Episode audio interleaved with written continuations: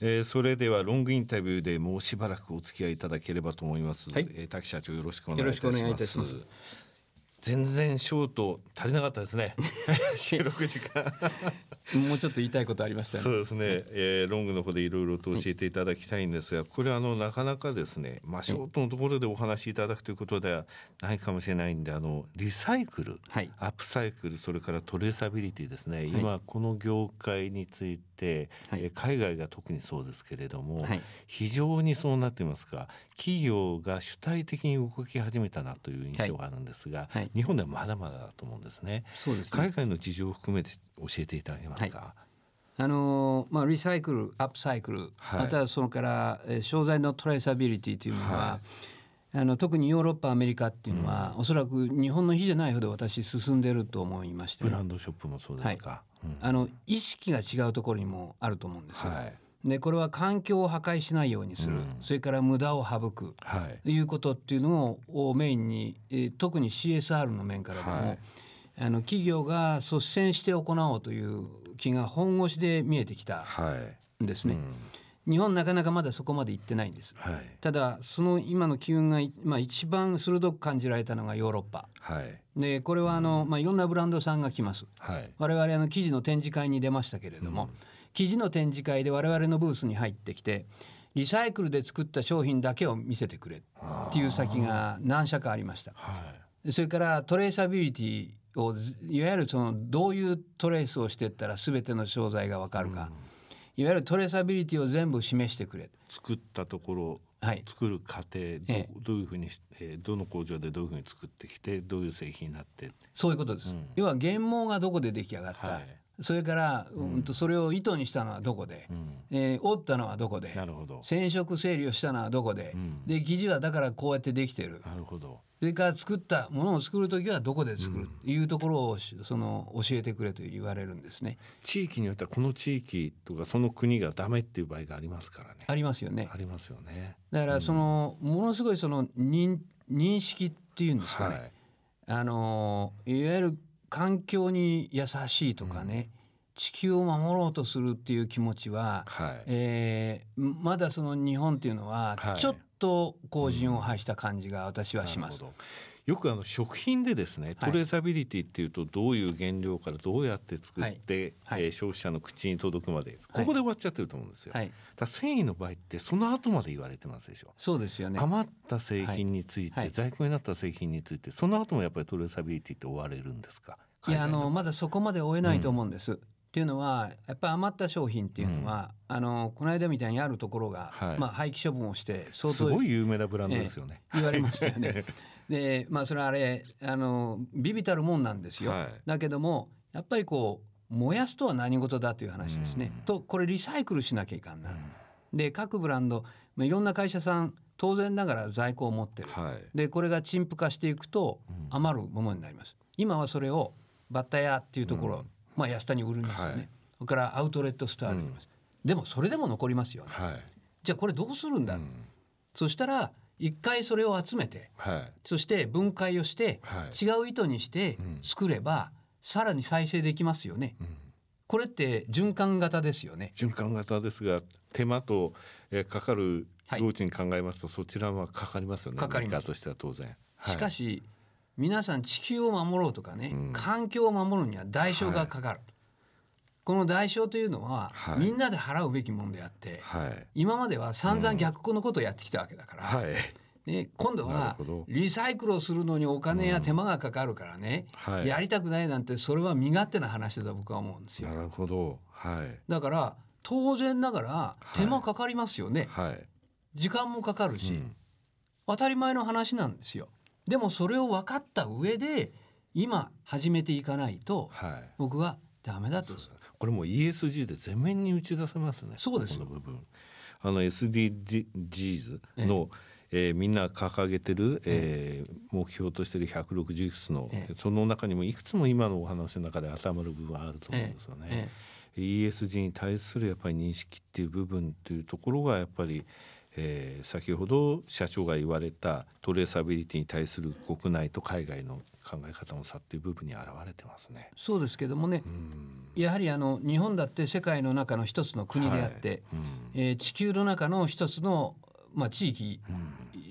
でしかないんですね。でそうした時に日本だけはいいわとか、うん、中国だけはいいわなんて話になりませんよね。うん、地球レベルで守っていこうと思えば、はい、やはりそれだけのコストかかっても代償は払うべきだと思ってます。はい、いやけど一日三三人ですかリサイクルでだけでできたものを、はい、はあ、聞いてきたということですか。そうですよ。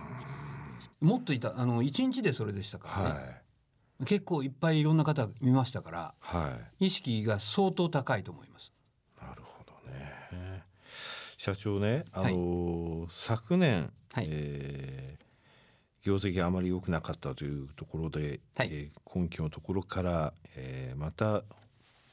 はい、ショートのところでもお話しい。ただきましたが、はい、まず、えー、販売部を解体して、ええ。えー、企画から販売まで、えー、それぞれの製品について、えーはい、責任を持ったメンバー体制にしたということですけども、手応えって今感じられてます？あのー我々がその特に私が企画の構想を見る限りにおいては、はい、まずちゃんとテーマを決めるようになったなと、うん、やっぱりプレゼンをするということはテーマを決めますよね。うん、でこのテーマ決めがないと何を基軸にして次の商品やってっていうかがわからないですよね。うん、でこういうところでの手応えっていうのはあります。それから色を合わせろ、はい、色って大切ですね。はい、麺の中に入りますから。でこの色は色のあれっていうのをバランス取るように、それからあのやっぱりこうシーズンがありますから、はい、このシーズンに対してのトレンドカラーの入れ方っていうのがあるんです。うん。例えばパープルだったらね、うん、全面にパープルを持ってくれいいってもんじゃないんですよ、はい、トレンドカラーなんかちょっとあったらいいんです、うん、でそういうことがわからないまんまスタートしたら、全然違うものになっちゃう、でそこを私見てお話をデザイナーとしてやる。でまあそのこれからまた商談もかかっていくんですけど、はい、まあ利益率っていうのは多少上がりましたんでね。でね。はい、はい、まああの、ちょっとずつ成果は上がってると思いますが、はい、もっと上げないといけないんで、はい、これは面白いところだと思いますこれから、うん、さてロングインタビューでこれをもう少し話しておきたかったっていうのはありません？ショートのところで。えー、っと、はい、まああとあのまあ我々特にその、うん、製品でもそあの素材でもそうなんですけどね、はい、生き残っていくまあ元っていうのは、うん、やっぱり自分たちがいかに考えて生み出すかが勝負だと思ってるんですよ。はいあの中途半端な商品を生んだり、うん、中途半端な価格や安すぎる商品を生んだって、うん、何の得にもならないんですよ。はい、一瞬お客さんは得だか得だと思うかもしれない、はい、でもロングタームで見たらそうじゃない、うん、やっぱりその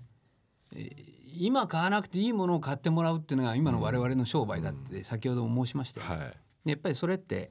あのだからこそ欲し,、欲しいなと思ってるけど、やっぱり欲しいって手が思わず出る商品、これを生み出さないといけないんですね。でこれは我々そのものづくりと呼びます。でこのものづくりっていうのをどんどん追求していくっていうのがやはり普通の商社ではないやり方だと思ってます。でここは絶対に捨てたくないと思っておりますんで、何のどんな時代になってもやっぱりものづくりっていうのをまず考えていく、いうことをずっとやっていきたいというふうに思ってます。すね、素材から作る糸から作るメーカーとしての強みっていう部分がですのでやっぱりもしや消費者っていうイメージが私の中でないんですよね、ええ、確かに1200社の以上のですね、ええ。ー、反射さんといいますか、まあ、それぐらいの数のところに卸されてる日本一だというのは分かってるんですがなんか卸売っていうイメージがないですね。まあ、昔の卸売とはちょっと違う、うん、で時代が変われば携帯っていうのは当然変わっていくべきであって、はい、我々も進化や変化をするというのが当たり前の話だと思いますんでね。あの今までの定義でいう勝者っていうのはどっちでもいいなと。なるほど。そういうのはあんまり関係ない関係ないな。やりたいことをやるんだったら最初から全部やるんだと。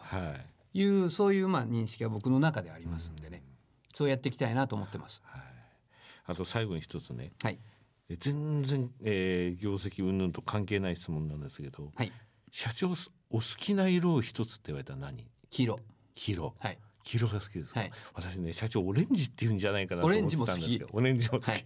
黄色ですか？イエローも好きオレンジも好きブルーも好きなんですよブルーも好き。はい、はい、まあ私もあ,、ええ、あのいろいろ当然その時やって好きなのはあるんですけども、社長オレンジっていうかなって言われまして 私ね実は聞かれると黄色って答えてるんですよ。あそうですか。ネクタイ黄色じゃないですか 今日。なんかね、うん、あんまりヨーロッパで言うなって言われたんですけどもね。いやでもね暗い色より明るい色の方がいいなと思う。あそうですか。うん、黄色いあの話ロングだからいくらでもしても大丈夫なんで、黄色いシャツってこの頃あんまりなくなりましたでしょ？黄色いシャツを着るっていうのはね、はい、あの黄色をどうアクセントで使うかとか、ベストをどうしようかって言った時に、どこに黄色を混ぜようか、そうするとね例えば白と紺と黄色、はい、綺麗に見えるんです、はい、アクセントが他を引き立てるから、うん、だから色としてその黄色が好きなんです、ね、黄色いシャツって昔結構あってあれ楽だったんですね。あのネクタイ合わせる時に黄色いシャツ着てると あの黒系でも紺系でも、あのスーツグレーでも合いますしそれが23年前に探して大変な思いしてやっと1枚見見つけたぐらいだったね、もうないんじゃないかなと思うんですよね。ですよね。えー、あのー、すごい苦労しました。うん、やっぱりこう使い方、うん、その色の使い方っていうのがありますよね。はい、ですから6対3対1の法則っていうのがあって、うん、やっぱり6っていうのがベースになる色、はい、で3がそのいわゆる例えば6がジャケットであれば、うん、3の色がボトムにくるんですね。はい、で1っていうのがアクセントなんです。はい、だからそのアクセントカラーっていうのが他の調和をうまいことして、うん、それでアクセントとして引き立たせるということなんですよ。先ほど言われた流行りの色はアクセントの一つでいいってそれでいいです、ね、ちょっとだけでいいんです。うん、なんかそういう作り方考え方いうのっていうのをしていくとあのファッションって面白いと思いますよ。はい見方変わると思います。いや先ほどね洋服は別に今買わなくたっていいじゃないか。生きていけるし持ってるしっていう話があったじゃないですか。私よくて年に数回しか買わしか買わないんですけどそれはもう全部衝動買いです。全部衝動買いで全部大人買いですね。そういう方がそういうもんですよね、うん、そういう方がいていただけるから商売って成り立っていくんだって、はい、でやっぱり欲しいなと思うんです多分その時、うん。欲しくないなと思って買わないでしょ？パッと見てあっと思って、うん、単にそのそこをたまたま歩いてしまって、うん、あれ？なんかあれ見てみたいと思って10分後にはカードを出してますよね。それでいいんです。うん、それじゃないと、楽しみってないじゃないですか。はいすべてが効率すべてが何か必要であるっていうものだけで過ごしてたら、うん、無味無感想の社会になりますよね。ねはい、全然もう心が豊かにならないですよね、ね今もそういうそういう状態だと。だ我々はやっぱりそういう心を豊かにするというのが、使命のうちの一つなんですから。ねうん、あともう一つお聞きしたいのが、はい、この頃の若者のスーツの、はい、えー、パターンって言いますか、えー、スーツを見に行ってもですねもう色もおとなしいパターンも決まってるデザインもそれほど遊んでないそんなイメージありません、私が若い頃もっといろんな色があっていろんなあのダブルタックシングルタックダブルのスーツ三つボタン二つ折りとかですねいろんなのがあって面白かったんですけど、はい、今紫のスーツ着てる人間いないですよね。いないですよね。一世風靡セピアの頃なんて結構いましたけどもね。おそらく効率にやってんだと思うんですよ、うん、いわゆる一つの体系一つのパターンで作ってしまえば、はい。うん、いっぱい在庫持たなくていいじゃないですか、うん。ね、2タックがあって3タックがあってノータックがあって、はい、細身のシルエットがあってダブルがあってシングルがあったら、はい、在庫としてはすごい持たなきゃいけないですね。うん、そうすると値段も限られてるし、はい、まあ素材さえ変えれば一つのパターンでビャッとできちゃうと、うん、だからみんな一緒になっちゃうんですよ。あのいわゆるスーツを、えー、まあ、えー、たくさん売ってるいくつかのお店ありますよね。覗いても全然違いがわからないと言いますかね。あの若者こんな中でもサイズだけで選んでて全然デザインで選んでないなっていうのがもう残念でしょうがないんですけどもね。本当はね、うん、スーツでも、うん、そのファッションの一部なんだから、はい、もっと自分流にね着こなしゃいいんですよ。そうですよね。この間居酒屋で飲んでて向こうで5対5で合コンしてたんですけどね、うん、男5人同じようなスーツ着てるんですよ。うん。面白くないなと思って見てたんですけどね。なんか羨ましいけど、うん、紺とか黒とかグレーのストライプぐらいのもんでね。大体、それで形が決まっちゃってて、ね、はい、あの上質感も何もないですから、うん、あただ制服みたいにして着ている。いう感じに見えますよね。うん、あれじゃ個性っていうのはそうです、ね、なかなか出てこないと思うんです。私あの保険会社に入って運用世界に入った時に、はい、初めその証券会社のお疲れさんっていうのもいらっしゃるんですね。でその時私スーツ脱いでベストの状態でそのあの、えー、やり取りとかしてたら、うん、部長があの「ベストはダメだ」って言われて多分向こうお疲れさんなんで大丈夫かなと思ったら、うん、普通みんなワイシャツで出てるんですけど、うん、ベストじゃなくてスーツ着なさい。何ですかっつったらベストには襟がついてないだろうって言われて私ベストに襟つけたんですオットーベストを 作って、うん、したらうちはかっこいいからそれはいいとか言ってですね。だから僕はあの3つえー、ぞろいってますけど、ベスト作る時いまだにあの襟つける事例で襟つけるって、ね、はい、だねそういう遊びっていうのをね、うん、覚えてやらないと、はい、興味がないとやらないんですよ、うん、でも興味を全員に持てたって、はい、持てるもんでもない、うん。しかし世の中興味がある人ってたくさんいるんです。はい、でそういう人たちにどう我々としては、うん、思わず欲しくなるような商品を提供するかっていうのが、それは生涯の僕の仕事だと思ってますしね、ね。うん、それをやっていかないとファッションやってる意味ないもの。そうですよね。ねあのフランスは3歳から自分で洋服を選ばせるって言ってますか、はいはい、これあの深い意味があるらしいんですよ。で例えどんな、うん、あまり綺麗じゃない格好してても、うん、人の批判はできるじゃないですか。あの洋服いいとかあの人の、はい、あの洋服はいいとか、はい、これって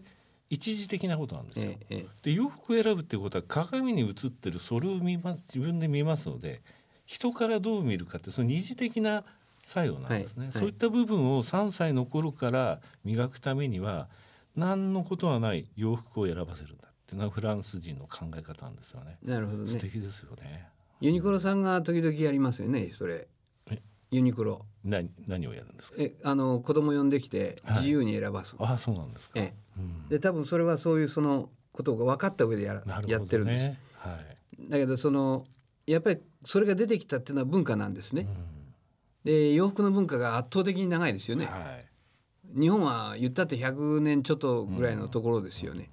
やっぱりそこでまだまだまだ学ぶとこってたくさんあるんだと思うんです。でもそういう教育をされながらその育ってきた人たちと、はい、そうでないところでの感覚の差っていうのはやっぱり出てきますよね。うん、でも追いつけないわけはない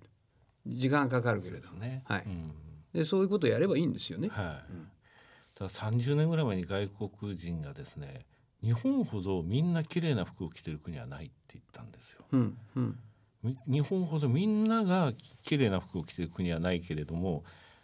デザインが非常に確実的だと。中国ほどではないけどって言ってましたけれども。